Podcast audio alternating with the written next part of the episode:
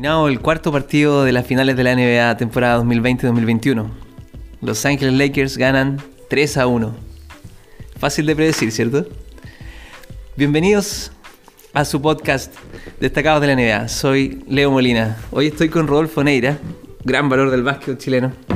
Dos veces campeón de Chile a nivel escolar. Ex Di Mayor del lado de Conce. ¿Cómo estás, Rodo? Bien, bastante entusiasmado con estas particulares finales de la NBA toda la vida hemos disfrutado desde los años 90 en mi caso. Eh, me enamoré del básquet viendo esta, este, esta, este, este nivel de juego superlativo y verlo en este nuevo formato tipo concentración olímpica, la verdad que ha sido bastante interesante. Siempre entretenido, siempre espectacular la NBA. ¿Qué te parece el equipo de los Lakers? Bueno, el equipo de los Lakers es un equipo extremadamente completo, tiene una, gama de jugadores entre talento, experiencia. Eh, es un super equipo. Es un equipo. Es un equipazo. Es un equipazo extraordinario, muy, bien dirigido por Frank Boyle. Eh, la verdad que él ha tenido también la humildad también dejar que los jugadores eh, hagan un camarín y, ha, respetado también los egos de muchos de ellos.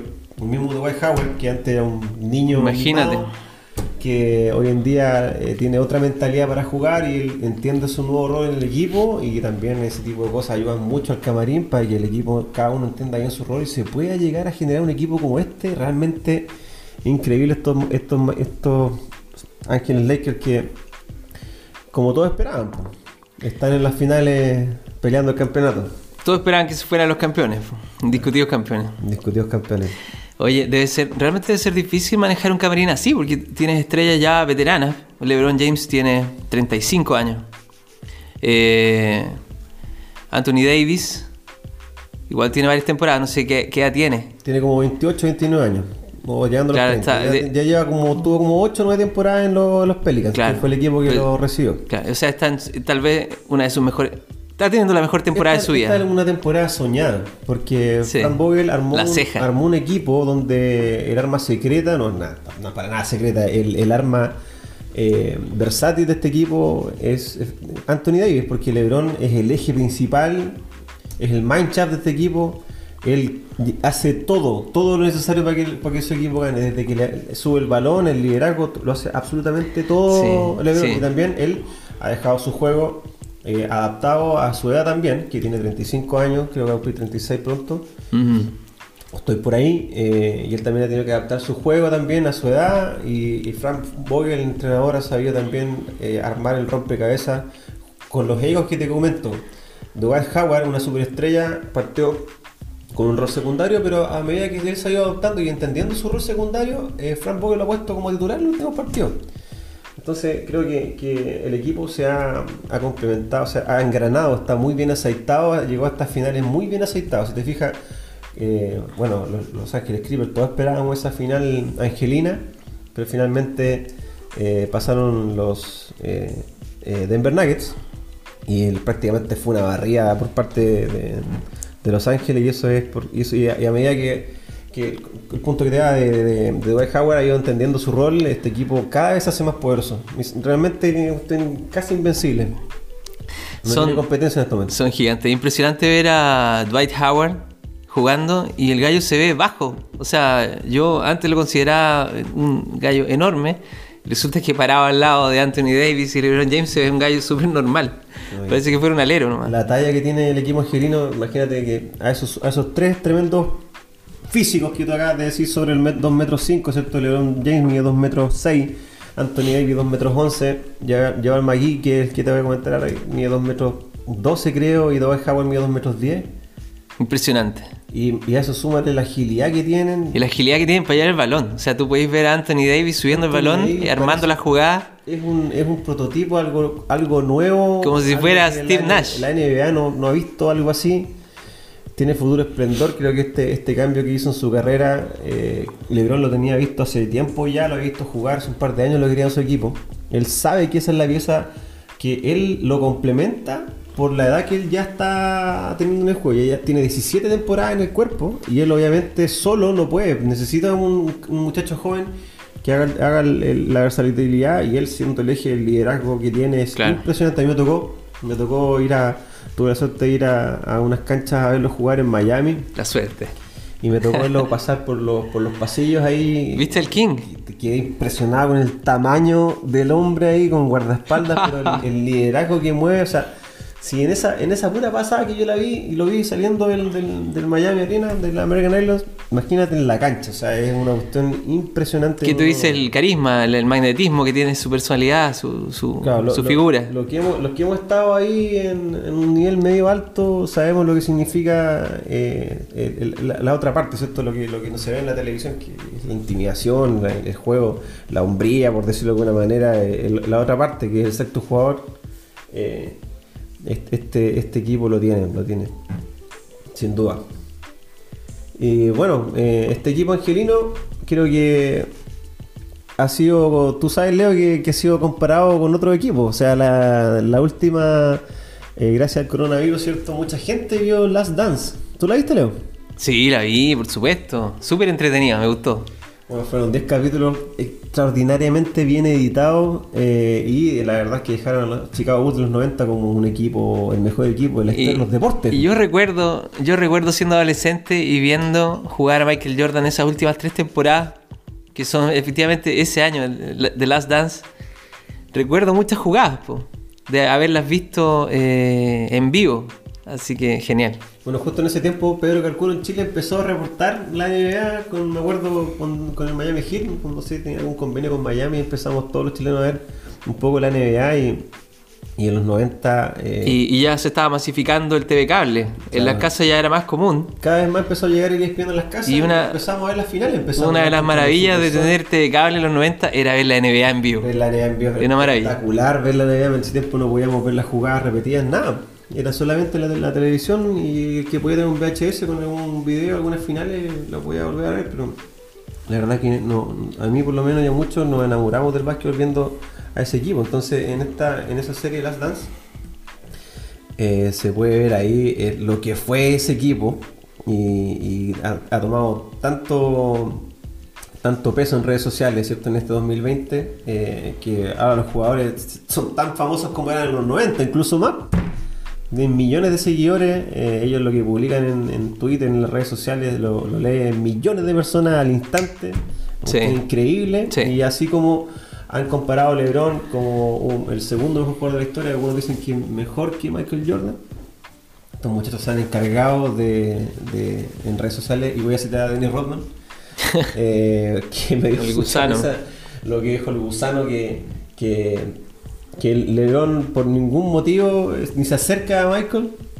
Eh, que si le hubiera tocado jugar a LeBron en la época de los Chicago Bulls de los 90, eh, Scottie Pippen lo hubiera frenado en el 90% de las veces y las veces que hubiera pasado de la marca Scottie Pippen, hubiera entrado a la zona de Dennis. Dennis Rodman dice que lo para, le pone un cuerpo y lo frena en seco, así que no hay comparación entre, entre LeBron y... Yo de, de, de Pippen lo creo, pero de Rodman no sé. No sé, o sea, Rodman contra LeBron, yo creo que LeBron se la clava en la cara si le hacen. Danny Rodman es un, sabes que una persona que de alcohólico, de drogadicto, entonces tú no sabes si lo que está escribiendo lo está diciendo cuando está curado o no, pero la cuestión es que lo que dice es tendencia y la cuestión ya, con solo ese comentario encendió una cantidad de fuego en las redes sociales y todos están haciendo comparaciones acerca de cuáles eran los mejores, pero lo cierto es, Leo, que y cada uno, cada jugador vivió su época. Es como comparar a Maradona con Messi. Karim era el líder en los años 70. Después Magic y Larry eran los 80. Michael fue en los 90. Después Kobe eh, fue en los, en, los, en los 2000 y ahora LeBron es la época de LeBron. Claro. Ya se va a caer pronto y tiene que Una cosa... La NBA se encarga de marketear a su jugador franquicia de la década. Sí, así es. Una cosa que no había en los 90 era jugadores tan altos y tan hábiles como es Anthony Davis. Y es la, gran pieza clave de los Lakers de este año. Y siguiendo con el equipo de los Lakers, tenemos entonces al quinteto inicial. ¿Quiénes son? Bueno, parten con Caldwell Pope, que es una arma secreta. El último partido se, se, vio que se puso el equipo al hombro y la verdad fue la diferencia en la chiquita que le llaman. Eh, la chiquita. Lebron, que es el eje del equipo, el líder indiscutido. Después siguen con una inusual titularidad de White Howard, que entiende muy bien su papel secundario, que gracias a eso está jugando a las finales. Anthony Davis, ¿cierto? Como el jugador versátil, la pieza que el, jugador con el talento extraordinario. Eh, y ese, ese, es el quinteto inicial. Es el quinteto inicial. Y Caruso, banca. Caruso está ahí. De Bold Mamba. De Bold Mamba. de Bold Mamba. es más marketing, ¿no? Más marketing Caruso. Es, un jugador marketing, eh, pero mira, para, para, la, para, el papel que él usa en, en el equipo está perfecto. Rayon Rondo también tiene una, una aporta con toda su experiencia. Tiene a Kuzma, que es un jugador que tiene como 22 años. Rondo parte jugando, ¿cierto? Rondo ha actualizado también algunos partidos. Pero Frank Vogel se encargó junto con LeBron, que fueron los que armaban el equipo, y Magic Johnson, ¿cierto? Que es su gerente general. Magic Johnson es el gerente general de los Lakers. Se encargan de armar el equipo perfecto para, para LeBron. Para LeBron. Para LeBron, para que ganen este tan anhelado campeonato después de 10 años y muchas temporadas sin siquiera llegar a los playoffs. Tú sabes, Leo, que los Lakers en, Estados Unidos son los Beatles. ¿Y cuánto, cuántas temporadas sin siquiera pisar los playoffs ni cerca? Claro. Entonces Magic, Magic se trajo a LeBron y, armó todo. Fácil, contratamos a LeBron James y tenemos unas finales casi aseguradas. El dinero lo, puede todo, Leo. ¿Tú, tú sabes de eso. Te hago una pregunta, Leo. Eh, bueno, eh, tú sabes, te he visto en tus redes sociales igual hacer algunos comentarios acerca de los contratos de las camisetas, que antes eran Adidas. De hecho, yo cuando era, cuando era chico jugaba, eh, tenía mi, mis camisetas, ¿cierto? Y eran todas Adidas. Claro. Eh, creo que a partir del 2017 partió el contrato con Nike.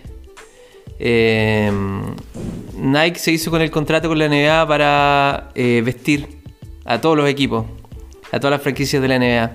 Por primera vez se incluyó el logo, el logo de, Nike en la camiseta. Aunque es chico, ¿cierto? Pero eso vale muchos millones de dólares ponerlo ahí. Por supuesto. Me parece que el contrato, por lo que leí, es por 8 años y por una cifra muy cercana a los mil millones de dólares. O sea, cerca de 125 millones de dólares por año. Y eso creo que eh, mucho mayor que lo que pagaba Adidas anteriormente. Creo que más que lo triplica. Increíble. Eh, eh, sí, ¿Y cuánto paga el, al otro lado que también aparece una propaganda? Visto Harley Davidson, Disney, Witch, eh, General Electric en los Boston. En los Boston, sí. Sí. Eh, También es primera vez, ¿o no? ¿O la temporada pasada ya tenía? Creo que, creo, primera vez. Creo que entraron el, signo deportivo acá a la derecha y el, de, la, de las grandes empresas a la izquierda. Sí, por primera vez. Por primera vez la NBA eh, tiene auspicio. Auspicio de marca. Porque a Nike, claro, es la marca de la camiseta. Y bueno, para poner el, logo aquí de Nike y al otro lado el logo del auspiciador, tuvieron que sacar el logo de la NBA.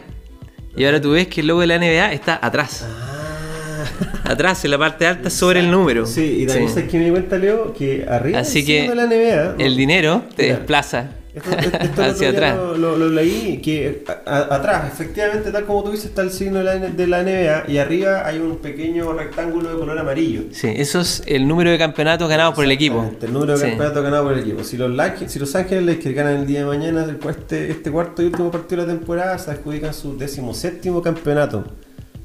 Y empatarían a los Boston Celtics como los equipos más ganadores de la historia de, la NBA. Así es.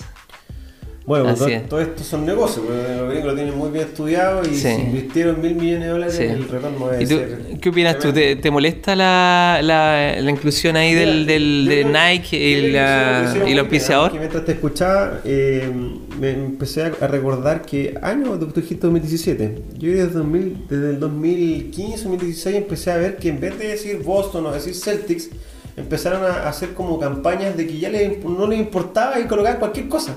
Por ejemplo, había una noche latina. Entonces, en vez de decir hit, decía el hit. Claro, el hit. Era la noche latina. Sí. Después, no sé, para Halloween, no sé, eh, tenía una calabaza al lado. Claro. En vez de un lado tenía una calabaza. Entonces, empezaron como a, meterte en la cabeza que iban a venir cambios en las camisetas porque antes no se tocaba era muy tradicional. Sí. Porque todo está estandarizado y las camisetas son todas iguales, los números son iguales, la, la, forma de las letras, el, el, mismo tipo de letra, entonces. Sí. Y esa cuestión fue cambiando y después yo creo que hicieron esa introducción. Todo esto, todo esto que tú dices está. Tirar la publicidad y hacer el negocio grande. Todo esto está más que estudiado. Los tipos em, son, son cifras gigantescas, es una industria que la NBA mueve y. Eh, las técnicas de marketing, de, de marketeo, de, de camiseta es una cuestión muy importante para la liga.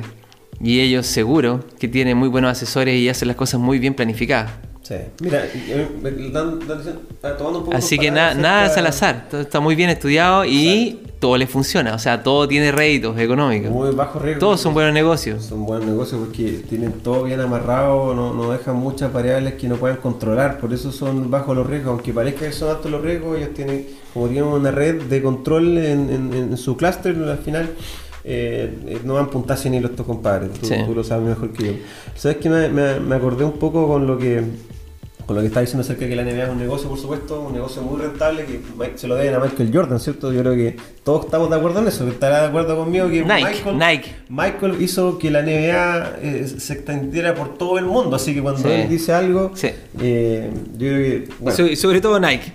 Sobre todo Nike. Le debe mucho a Michael. me, me, acordé con, con tus palabras lo que se ha hablado mucho en estas finales, eh, donde se dice que la NBA influye en los cobros arbitrales y que los árbitros le han eh, dado algunas facilidades en algunos cobros que en realidad son demasiado eh, obvios que lo están ayudando. Y todos sabemos que, la NBA quiere que siempre haya una mega estrella, pero mi, mi pensamiento es el siguiente: ¿para qué hacer eso con LeBron, su décima final?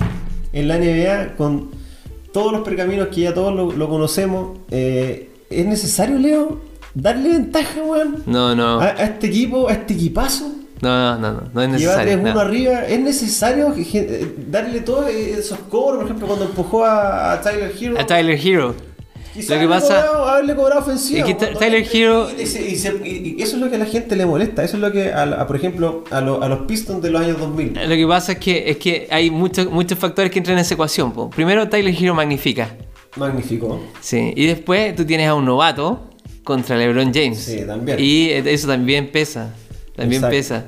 Yo creo que, mira, es distinto al fútbol, ¿cierto? Porque en el fútbol uno a veces sospecha que hay cierta mano negra ahí, cierta influencia para eh, arreglar los partidos derechamente de repente. Pero en la NBA yo no veo eso. Exacto. ¿Por qué? Porque la NBA es un monopolio. La NBA controla todos los aspectos del negocio. No se necesitan. Como una fuerza monopólica. Donde el comisionado es como un señor feudal. Entonces, no tiene para qué ensuciar el, el espectáculo eh, cuando va en el beneficio. Va todos los triunfos y, todo, y, todo y todas las derrotas. No es necesario. No, no es necesario. en, cambio, en cambio, si tú tienes, por ejemplo, una, una, final de la Copa Libertadores, ¿cierto? Y tienes un equipo brasileño contra un equipo argentino. Ahí tienes a dos fuerzas que, están, que están peleando. O sea, tú tienes, tú tienes a dos titanes que están peleando como si fuera la Guerra Fría, Rusia contra Estados Unidos. Claro. Tienes una, una, una lucha de superpotencia. En cambio, la NBA no. Hay una sola superpotencia, es el dinero y el dinero que está manejado monopólicamente por la NBA.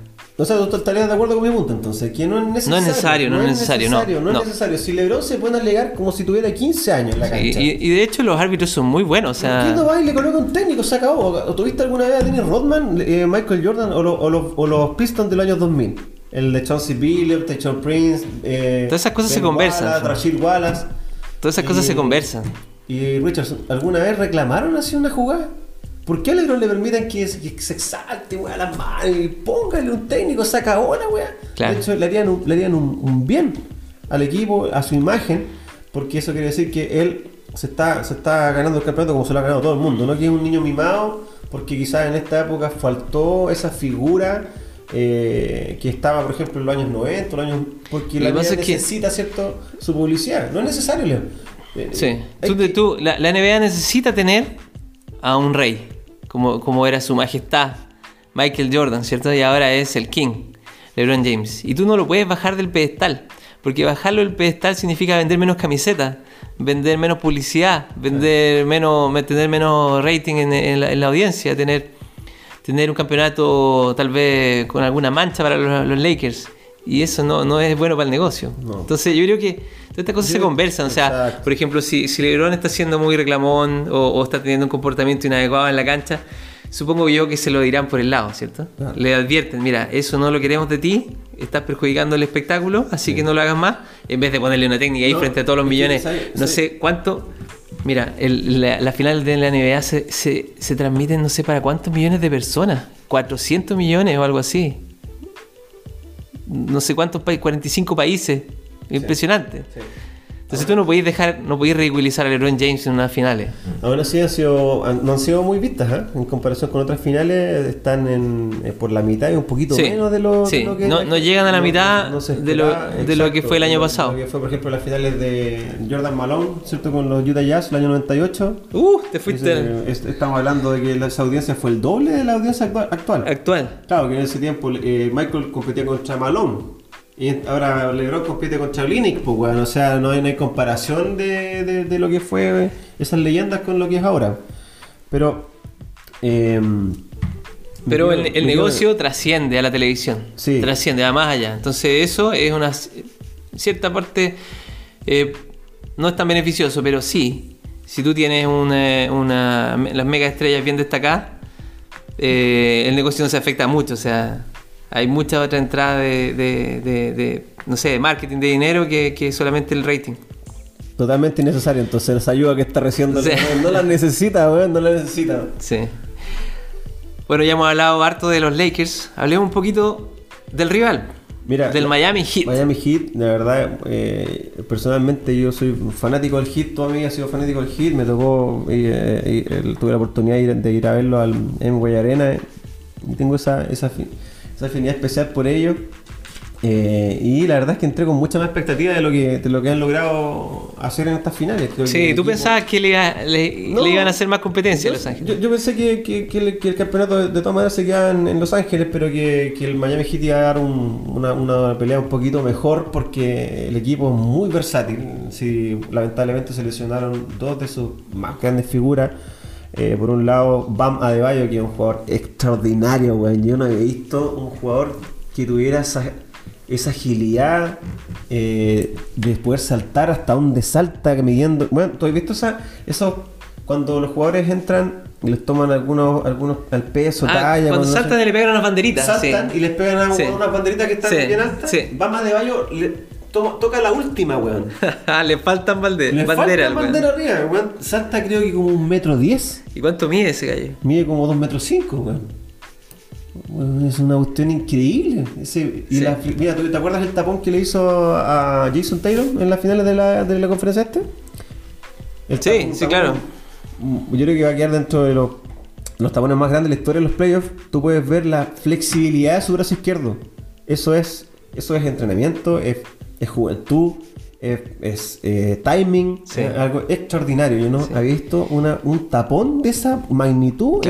Y sobre todo juventud, porque hay tan grandes, después no tienen esa flexibilidad. Eso es los 30 años. Eso es lo bueno de ver, a, los, jugadores jóvenes. Este, este, año fue su primer juego de estrella. Yo, dije, ¿quién es este weón? Y resulta que eh, está ahí por algo. Extraordinario jugador. Lamentablemente tiene una lesión en el hombro. Sí. Las lesiones en el hombro, yo tuve una lesión en el hombro cuando fuera jugador y son muy dolorosas. Hay otras lesiones que tú eh, les puedes hacer un maquillaje, las puedes esconder de alguna manera o tratar de jugar para que tu lesión no te afecte. O lo conversas con el entrenador para hacer una modificación al juego, los minutos en cancha, etc. Pero una lesión al hombro, estás cagado. No, no, no tenéis cómo eh, disimularla. Lamentablemente, si estáis jugando, hay que bajar tu a, a la mitad. Adebayo jugó ahora el cuarto partido. Eh, está recuperado. El tercero no lo jugó. El tercero no lo jugó. Eh, no, perdón, el tercero lo jugó, el cuarto prácticamente no lo jugó. Eh, pero es, esa, esa, baja es muy importante. pero, pero parece que ahora, para este quinto partido, está recuperado. eso es lo que he escuchado. Eso yo. O sea, Eric Spolstra, que es un, extraordinario entrenador, muy doctrinal, muy de sistema. Eh, conoce muy bien a LeBron. Yo también pensé que por ese lado le iba a marcar muy bien porque tiene un arma secreta que es Andre Iguodala. Que nadie no creería, pero es su quinta final consecutiva, es increíble. Consecutiva. Consecutiva. Eh, y pensé que lo iba a marcar mejor, pero de alguna manera siento que, no, lo, no, lo, ha marcado como se esperaba. el hit Eh, la verdad es que había mucha expectativa, tenía varias armas como yo siempre siempre lo pensé que no había cómo quitarle este, este título a Los Ángeles, pero eh, lamentablemente la lesión de Adebayo y ahora lo que te quiero comentar de Goran Dragic, el esloveno, ¿cierto? Un jugador experimentado, zurdo, bueno, una visión de cancha, un timing para llegar al equipo. Yo siento que le ha hecho mucha falta porque mucha falta. He visto en, cierto momento a Miami apurado por los puntos, apurando la ofensiva, lanzando triple, sin armar la jugada Claro. Le falta, le, falta. Es como cuando a un equipo de fútbol le falta medio campo. O sea, tiene defensa y tiene ataque, pero no tiene medio campo. Le falta un jugador que la pise, que, la cambie. Que... Acá en el básquet es lo mismo. El, base es un jugador totalmente trascendental porque es el que maneja los tiempos. Él sabe cuándo se corre la cancha, cuando hay transición, cuando no, cuando el equipo tiene que descansar, cuando marca cancha entera. Eh, él, es el que él es el entrenador, es, la, es la voz, es los ojos del entrenador en la cancha. Eh, y, y Dragic con su experiencia había estado muy fino, lanzando muy bien, llevando el equipo, sus penetraciones eran todas con eficacia, o metía los puntos hacia la, a la línea de los tiros libres. Eh, estaba metiendo 22, 25 puntos por juego en todo como promedio. Eh, estaba teniendo una, una postemporada en sueño para su edad. Y lamentablemente se lesiona la pierna izquierda. Se lesiona la planta del pie. Prácticamente, y la planta del pie. esa es otra lesión, yo no la tuve. Eh, algunos compañeros la tuvieron. Y la lesión de la planta del pie es muy incómoda. No, no te, no te, por ejemplo, tú sabes que eh, hay que mucho cambio de dirección, mucho esas zapatillas cuando suenan, esos son puros cambios de dirección y se lo soporta el tobillo la planta del pie. Entonces, para este, este, nivel, una lesión como esa también, al igual que la del hombro de Bama de Bayo, es algo que tú no puedes disimular y es preferible tenerlo para este partido, para el de mañana, ¿cierto? Para el quinto partido a defender los honores que esté, que esté en buenas condiciones. No, el tipo, ojalá que pueda jugar. No, ah, el, tipo está sonado, no, no, va a poder, no va a poder jugar estas finales. si ya se sabe, está lesionado, y no hay caso. Y, el, partido del miércoles, eh, o el martes creo que fue, eh, iba a entrar y creo que se sintió mal en el calentamiento, O sea, ahí lamentablemente el Hit perdió una, pieza fundamental eh, para poder... Eh, Así no se vale, ¿cierto? Con los jugadores lesionados, más encima enfrentando a los Lakers. Sus mejores jugadores lesionados. Bueno, y para cerrar el punto con respecto a las claves del Hit, eh, bueno, tú lo dijiste, pues, como esas dos lesiones es imposible. Supongamos que ellos vuelven mañana y están relativamente bien. La clave del Hit para este quinto partido es jugar a lo que ellos siempre han jugado. Eric Poltra tiene un, sistema muy bien adaptado para estos jugadores. También hay mucha mucho equilibrio entre, entre experiencia y juventud. Ellos tienen un sistema extraordinario. ¿Quién dijo eso? Eh, eh, entre experiencia y juventud. Exacto, así que eh, yo creo que la clave del hit está por. Em, primero que todo, una, una, de las claves es poder parar el, el juego interior de los, de los Ángeles. Porque esta cuestión para ellos lamentablemente nace en la defensa. Su defensa le da la ofensiva, porque es un equipo bastante menor en talla, en envergadura, y ellos tienen que saber defender. Y, para los que alguna vez escuchamos a los grandes entrenadores, eh, para poder agarrar un rebote no se necesita medir un metro diez. Tú puedes marcar, por ejemplo, Anthony. Yo, por ejemplo, 1,75, soy bajito. Pero te, ¿estás seguro que yo le puedo ganar un rebote, un rebote a Anthony Davis? Pregúntame cómo. Pregúntame cómo, ¿Cómo? Pregúntame cómo. ¿Cómo? Lo importante no es ser alto, lo importante es qué tan ancho es. ¿Te subes a la espalda de Anthony Davis? Te subo como mono arriba, no. Y, levantas los brazos. No, no, no. Lo importante en el básquetbol, en el rebote, aunque suene ridículo, no es la altura. Es qué tan ancho eres. El box out, el fundamento las veces que a mí me tocó jugar con alto nivel, los, grandes jugadores internos, cuando hay un lanzamiento no se preocupan de ninguna otra weá que hacer el box out. Box out, es el, el, bloqueo. bloqueo. pongo la pierna por encima del codo y lo tiro para afuera, weón. Me hago ancho y le pongo todos mis kilos y lo tiro para afuera. Para afuera. Para afuera. Primero la pierna, después el codo para la espalda y listo, lo sacáis. Por eso la zona que hace el Expoltra le viene muy bien y la han sabido entender súper bien los jugadores. Una zona que desconcierta al equipo rival. Porque estaba viendo acá en las estadísticas que Los Ángeles Lakers es el. Em, en temas de aclarado, es que el cuarto equipo en la liga que mejor eficiencia tiene cuando utilizan ese tipo de jugar. Pero ¿cómo es un aclarado contra una zona? No se puede, pues, Entonces, si ellos pueden engranar su zona, que la hacen muy bien, hacen muy bien los ajustes. ¿Sabes cuándo una zona es buena, Leo? No. Cuando un pase, todos se mueven. Viene el pase de vuelta, la defensa, todos se mueven para acá. Un pase para la esquina, todos se mueven. La defensa en zona eh, tienen los pases claritos porque la defensa en zona manda los pases de la ofensiva. Ellos controlan la ofensiva mediante la zona. Si tú defiendes individual, los, sistemas de ellos son los que dominan. Pero si yo hago una zona, yo sé dónde, vienen los pases. Entonces, si los pases van de un lado a otro, los jugadores se mueven en sus zonas. Y un buen, buen juego, cuando estás en la cancha y miras el equipo y están defendiendo zona, tu cachai, cuando la defensa es muy buena porque todos los jugadores están muy abajo. Tienen el centro de abajo y están moviendo, las piernas, weón.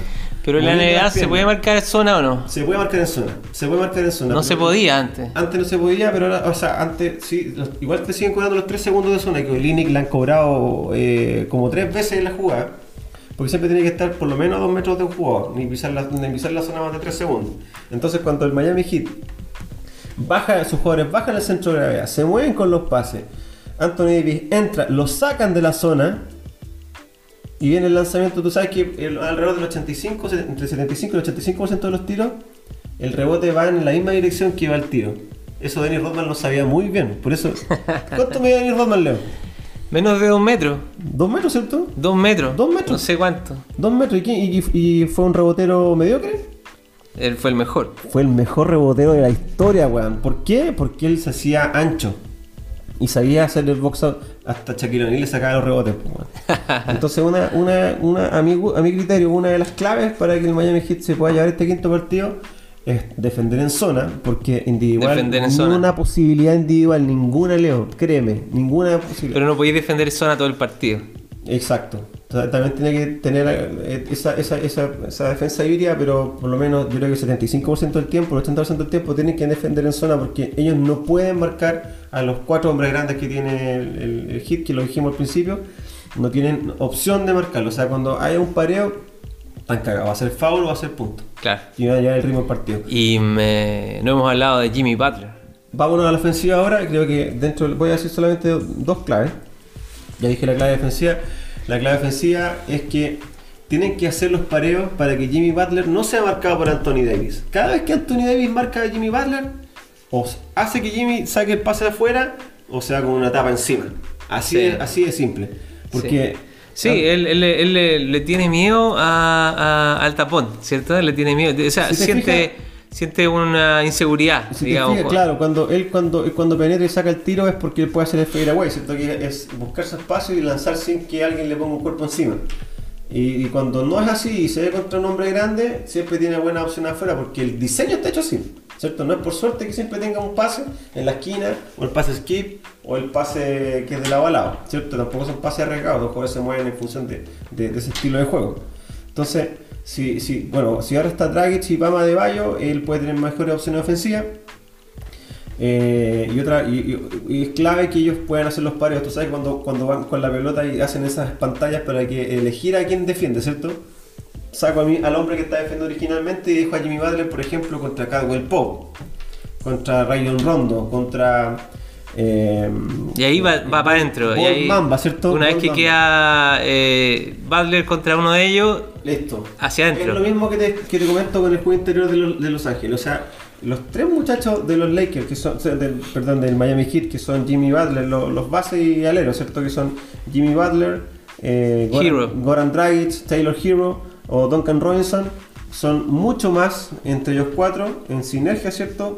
Que Rayon Rondo, Ball Mamba eh, Caldwell no tienen esa. Por un lado, los, Ángeles son un equipo muy fuerte en el centro, que ya dijimos cómo es la clave para que los puedan defender, y por otro lado, para que Miami pueda sacar ventaja y ganar el quinto partido, tienen que sacarle provecho a su primera línea, a sus jugadores bajos, que son superiores a los jugadores bajos de los Lakers, así que yo creo que por el lado de la ofensiva pasa por ahí, y es fundamental que Goran Dragic esté ahí esté jugando, aunque le duela la pierna, weón, yo creo que la planta tiene una temporada completa para recuperarse. No, olvídate, no, no, no, no va a jugar. Yo creo que juegue porque yo soy, yo soy base, weón, y, sé que ese puesto es clave para este tipo de. Pero no puede. ¿Qué más quisiera él? Pero no, no creo que pueda. Pero mira, supongamos, supongamos que Anthony Davis tiene un mal día. Y si Butler, Hero, y, el, Duncan, Robinson. tienen, un, buen juego engranado. El partido de hit. El ahí va a estar peleado, va a estar muy bueno. El partido es del hit. Por lo menos que haya chiquita, ¿cierto? Por lo menos que haya un clutch. Que esté bueno, claro. Que haya un clutch como, como dicen los gringos, ¿cierto? que bueno, yo soy mecánico de clutch de embrague, pero para, este tipo de cosas es como el, el, momento donde la pelota pesa. ¿eh? Sí, son los momentos definitorios cuando quedan pocos segundos y, hay una diferencia de puntos. Si Tyler Hero tiene una buena noche, este muchacho de 20 años que ya nadie le dice novato, le dicen jugador de primer año porque en realidad no es un novato, ha sacado una jugada, ha sacado unos conejos, weón, que tú decís, pero este cabrón tiene 20 años, ¿cómo? y no se lo ha hecho cualquiera, se lo ha hecho a, los mejores defensores de la liga, se lo hizo a una jugada espectacular. Es muy bueno. Que le hizo a Marcus Smart, que estuvo dentro del quinteto All-Star defensivo de esta temporada. Una cosa que, yo veo destacado en, en, Hero es que disfruta el juego, disfruta el protagonismo, no se achica. Le gusta, le gusta tener la ofensiva de su equipo. Tiene mucha personalidad. Hay jugadores que se chupan en el clutch y otros jugadores que le encanta. No, a este gallo le gusta. Y Hero, mira, Hero tuvo estos partidos espectaculares con los Boston Celtics, creo que lo puede hacer ahora también. Y durante la temporada también lo hizo. También, pero era un jugador un poco irregular. De repente Eric Sport lo ponía en la rotación, ponía a Nan, que era otro novato. Y lo volvía a sacar, si te fijas en la final, igual ha probado con otros jugadores, porque ese es su estilo de juego de, de, Eric Sport. Y creo que que si, si, Miami Heat quiere mantener con vida esta serie, que me encantaría, aparte que soy fanático de Miami Heat toda la vida, eh, estos jugadores tienen que estar muy enchufados, tienen que meter los triples, no pueden darse el lujo de fallarlo, tienen que buscar los espacios porque ellos son muy talentosos, tienen muy buena mano, entonces tienen que saber encontrar los espacios nomás y estoy seguro que si, si Warren Drake juega, ojalá que juegue, ellos pueden eh, encontrar eso esos tiros eh, abiertos y poder llevarse el, quinto partido. Hay una cosa que también juega, que es una parte un poquito visceral, que eh, para este quinto partido los Lakers anunciaron que van a jugar con la camiseta de Kobe, uh. la camiseta Black Mamba. Uh. Y resulta, bueno, supongo que ustedes saben, fanáticos de la NBA, que es una camiseta en honor a Kobe Bryant es negra porque a Kobe Bryant le decían la mamba negra. Él mismo se decía, The Black Mamba. Tiene eh, una, una textura o una terminación que simula las escamas de la Black Mamba. Ah, es una camiseta muy bonita y eh, fue estrenada este año y resulta que los Lakers están invictos con esa, con esa camiseta. Hubo un partido muy bueno donde Anthony Davis la gana al final con un triple espectacular.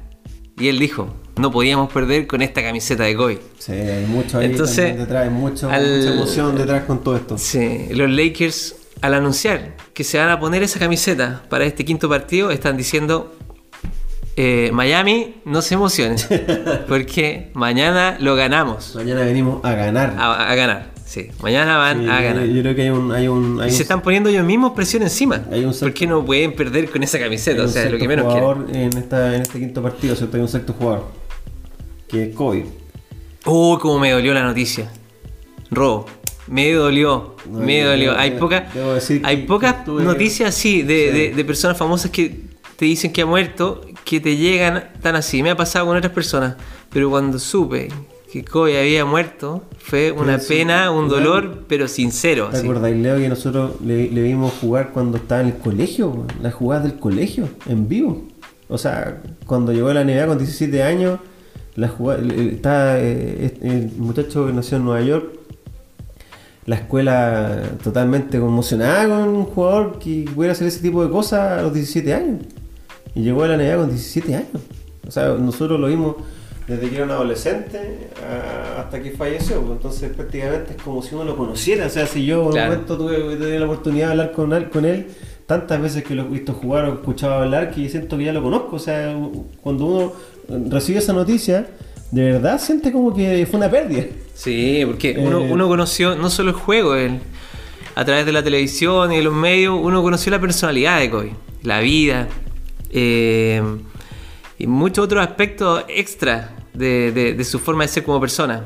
Y por todos lados era un gallo admirable, o sea, era una, persona realmente, no sé, eh, tenía muchas virtudes.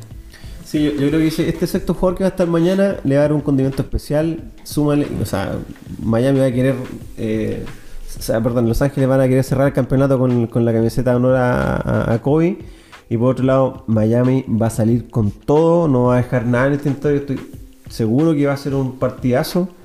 Eh, todos queremos que gane, que haya más, más, NBA, ¿cierto? Eh, pero hay un, hay un, hay un, hay una, fuerza especial ahí que va a estar en la, cabeza de los jugadores, haciendo que, gane, que gane en, honor a Coy. Yo creo que debe haber todo sabes que los, gringos deben tener un, show montado con esta cuestión. Pues, o sea, eh, es, un tema emocional y todo, pero. Sí. Pero hay todo pero si tú te fijas de marketing, comercial. Si tú te fijas, está todo hecho con buen gusto. Cuando, murió Kobe hubo muchos homenajes póstumos, pero nunca fueron chabacanos. Nunca fueron sobreactuados, nunca fueron para tratar de sacar dinero o sacar audiencia a partir de una tragedia como esa. Siempre fueron de, de, buen nivel. No sé si estoy, no, sé estoy seguro, pero creo que todas las utilidades de, la venta de esas camisetas van en honor a la, a la beneficencia que él mismo llevaba, que él mismo tenía ahí con, con, su empresa. Estos muchachos son todos em, empresarios también. Eh, así que yo creo que va a ser un ingrediente adicional que va a ser muy, muy bueno de ver lamentablemente no, no, no, sentir al público, a las 25, 22 mil personas que caen en el Staples Center, eh, uno lo echa de menos, ¿cierto? Pero, pero para mí, Leo, esta burbuja ha sido bien entretenida porque si te fijas, se parece un poco a los Juegos Olímpicos, donde los jugadores están concentrados. Sí. Eh, y, están, se, se, afiatan más como equipo. Ha sido muy inusual. Mira, cuando empezó la cuestión del coronavirus, se suspendió la NBA, se suspendió la Fórmula 1, se suspendió el ATP, se suspendió el fútbol, se suspendió el fútbol, fútbol nacional, el fútbol europeo. Era una lata, era una lata. Cuando partió la NBA, yo dije, chuta, ya, por último tenemos, tenemos NBA como para, para salir adelante del aburrimiento. ¿Y qué te parece? Mira, eh, ha sido realmente un año súper inusual. Bueno, partió con la muerte de Kobe, con el coronavirus y también, un poquito más adelante, con las protestas raciales en Estados Unidos, que ha sido un ingrediente que ha tenido la NBA súper presente.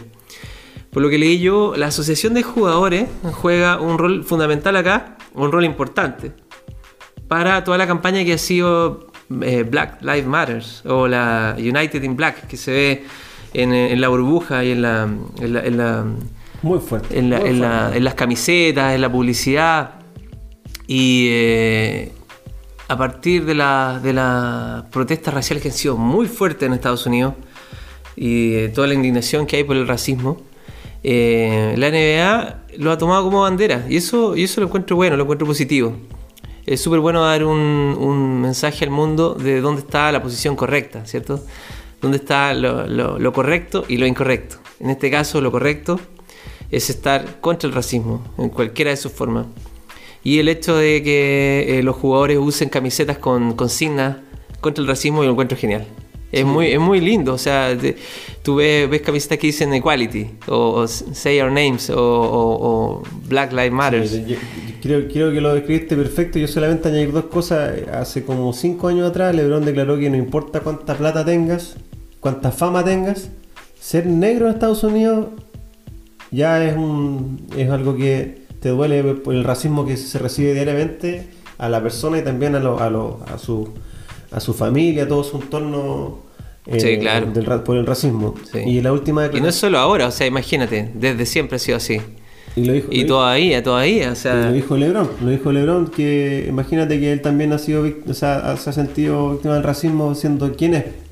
Y por otro lado también las declaraciones de Jamal Murray, de los Denver Nuggets, un partidazo que hizo con 40 puntos, lo entrevistaron y él se emocionó, se emocionó porque tenía las zapatillas de George Floyd en la pierna, en la zapatilla derecha y en la izquierda la de la niña que tuvo un problema en una protesta también, no sé si falleció.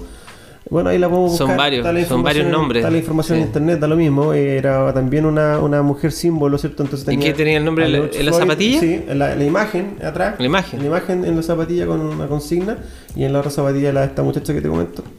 Y le preguntaron qué, qué significaba esa... Y eh, bueno, el muchacho se emocionó y en realidad lo que yo encontré que fue muy bonito que, que, dijo que, que, el, que hayan conseguido los jugadores de la NBA algo lindo por lo cual luchar, por lo cual unirse, por lo cual eh, ser un ejemplo de los jóvenes. Porque la, la, juventud, la adolescencia en Estados Unidos eh, negra ve en la NBA una salida a la pobreza Tú sabes que Estados Unidos. Por supuesto, ser atleta, ser atleta de Estados Unidos, un atleta destacado. El de la puerta para afuera, ¿cierto? Lo, que mira la suegra, eh, Estados Unidos se vende como un país extraordinariamente eh, atractivo para vivir, pero eso es eh, eso se lo es para algunos pocos. O, quizás en el mundo sea el país que, que, es para más gente, pero hay otra, otro sector de la población que se la banca completamente. O sea, en Los Ángeles, el estado más rico de Estados Unidos 100.000 eh, indigentes en la calle, durmiendo en la calle, eh, y son todos de raza negra. Entonces es como un poco hacerse, mostrar solamente lo lindo y, en realidad eh, lo que está pasando allá hace años, hace años que, no, se supera. Entonces, con todo esto que, pasó, creo que la NBA dio un gran paso. Como dices tú, más que marketing es, algo que... y lo que siento yo, lo, que, lo que siento yo que fue es que la asociación de jugadores yo leí que se, se, reunieron con los ejecutivos de la NBA, con los dirigentes de la NBA, y fueron los jugadores los que hicieron este cambio, los que pidieron las cocinas de las camisetas. Ah, sí. Ah, Así es. Y los que, y los que eh, pusieron una serie de condiciones para poder jugar. O sea, también se siente auténtico eso, porque no es una jugada de marketing. No, y acuérdate, no es una jugada para, para tener como eh, aceptación en el público masivo, sino que parte de los mismos jugadores negros. Que sienten la necesidad de, comunicar esto. No, y sabes que, ¿te acuerdas? No sé si tú te acuerdas que antes de partir los playoffs, creo que fue en, Milwaukee, eh, hubo un, fueron, creo que fueron ocho balazos en la espalda y, una protesta donde el muchacho falleció. Y todo el mundo se preguntaba, ok, ocurrió esto, pero ¿por qué ocho balazos, pues, weón? Y como protesta, y había empezado la burbuja, en los Milwaukee Bucks no se presentaron a jugar. Sí, sí. Y el, y el resto de los equipos eh, se unieron y, la NBA se suspendió por cuatro días. Así es, y ahí fue donde, donde hubo, como te digo yo, esta fuerza de la asociación de jugadores que puso condiciones. Claro. Puso condiciones para poder seguir jugando. Me parece súper bien. Eh, espero que, que, esto haya sido ya lo, último, el detonante para que se produzcan los, cambios que están pidiendo, todas las, cosas que uno ve escritas en las, en las camisetas, en la espalda, reforma educacional eh, y otras cosas que, claramente Estados Unidos eh, tiene que hacer un su plebiscito ahí, la verdad no soy experto en el tema, pero... Y tienen también en la, en la, consigna vote para, para votar, ¿cierto? En, las elecciones. No sé es por las elecciones que hacen... es por, las elecciones que... La misma hacen un plebiscito de otras cosas junto con las elecciones. Están muy cerca de las elecciones de presidente. El electoral es bastante particular y creo que sobre la misma elección eh, presidencial también hay otras más y creo que ahí también tienen que una, cosa que se ve que se ve bonito también interesante es que al momento de tocar el himno nacional están todos arrodillados o casi todos. Y eso partió eh, con un jugador de, fútbol americano que fue el primero que se arrodilló protestando contra la, violencia policial contra los usos policiales contra la, gente negra. Fue muy criticado. Él fue él fue realmente valiente porque fue el primero resulta que el gallo era muy bueno y, después no tiene. Actualmente parece, o, pasaron algunos años y no tiene club. Nadie lo. No, tiene equipo, nadie lo contrató. Algunos creen que fue porque bajó su nivel y otros, y otros dicen que es por que el gallo es conflictivo y no, no quería una persona conflictiva en su equipo. Hay que ser valiente, hay que ser valiente. Hay que, ser valiente, claro. Y ahora tú ves, cuando parte el himno, están todos de rodillas. Están todos de rodillas. Todos de rodillas, exacto. Sí. Y bueno, y, también, eh, bueno, la gente, los negros, la gente negra en Estados Unidos tiene mucho estilo para todo, ¿cierto?